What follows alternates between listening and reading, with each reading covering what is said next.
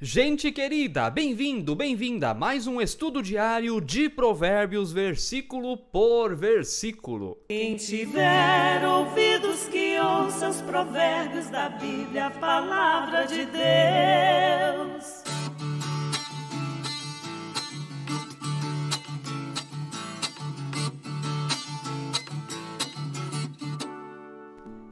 Que bom que você está aí com a gente. Olha, eu estou muito feliz. Muitas pessoas têm se inscrito no canal nos últimos tempos, atendendo ao nosso pedido. E se você ainda não se inscreveu, inscreva-se. Aqui embaixo no vídeo você vai achar a palavra inscrever-se. É só apertar ali e depois ativar o sininho e não precisa fazer mais nada. Tá tudo feito tudo pronto, então inscreva-se no canal, isso ajuda muito o canal da paróquia a crescer, a ter mais visibilidade no YouTube. Deixe todos os dias o seu like, o dedão para cima nos vídeos, deixe o seu comentário, quantos comentários abençoados tem vindo aqui nos nossos programas e claro, bem-vindo, bem-vinda você também que escuta através do Spotify, nós estamos em sintonia com o seu coração. Vamos lá, versículo de hoje, Provérbios, capítulo 11, verso 4. Provérbios, capítulo 11, verso 4. As riquezas não servem para nada no dia da ira,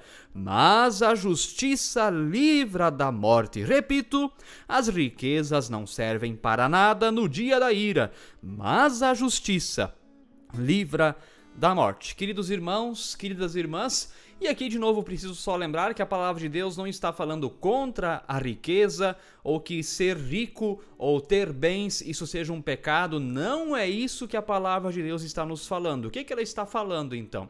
Ela está falando que, olha, sim, as pessoas podem até ter bens, mas no fim das contas, os bens que nós temos a riqueza financeira, a poupança, os bens que nós temos não valem mais do que a sabedoria ou que a justiça. Isso é o que mais vale. É isso que a palavra de Deus está nos falando, só para a gente organizar as coisas. Claro, a palavra de Deus vai denunciar também aqueles que conquistam a sua riqueza de maneira ilícita, através de corrupção. Neste caso, aí sim, é pecado.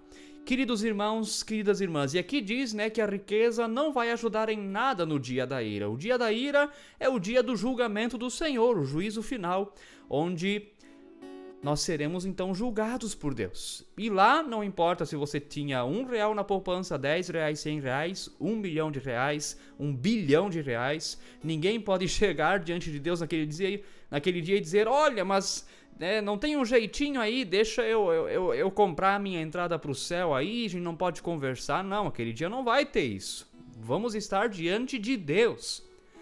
Por isso que o autor de Provérbios está falando: olha, as riquezas não valem nada para o dia da ira. Interessante essa palavra. Mas a justiça livra da morte. Então o que, que Deus quer? Deus quer a justiça. Nós conseguimos praticar a justiça? Não!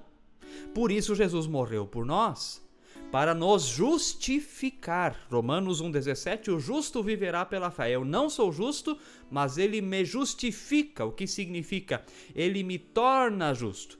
Então você pode ter muitos bens, você pode ter poucos bens. Agora, o que importa, independente de quem você seja, rico ou pobre, o que importa é se você já foi justificado ou justificada por Cristo se Cristo já tornou você alguém justo e tornou você aceitável a Deus, porque nós não podemos nos tornar aceitáveis a Deus. Isso é uma obra de Deus. O coração humano sempre se inclina para a injustiça, para fazer o que é errado. Mas Deus nos justifica, Ele nos torna justos, Ele mesmo faz com que sejamos aceitáveis a Ele. Então, que você também receba esta justificação pela fé na sua vida, porque esse é o tesouro conquistado por Cristo na cruz que dá a entrada no céu. E tenha certeza que você não precisa nem ter medo do juízo, porque Jesus é advogado e vai defender aqueles que foram justificados pela fé. Que Deus abençoe a sua reflexão. Mande esse vídeo aí nos grupos da sua igreja, compartilhe, que tenhas um abençoado dia. Fique na paz de Jesus. Amém, gente. Quem tiver ouvidos que ouça os provérbios da Bíblia, a palavra de Deus.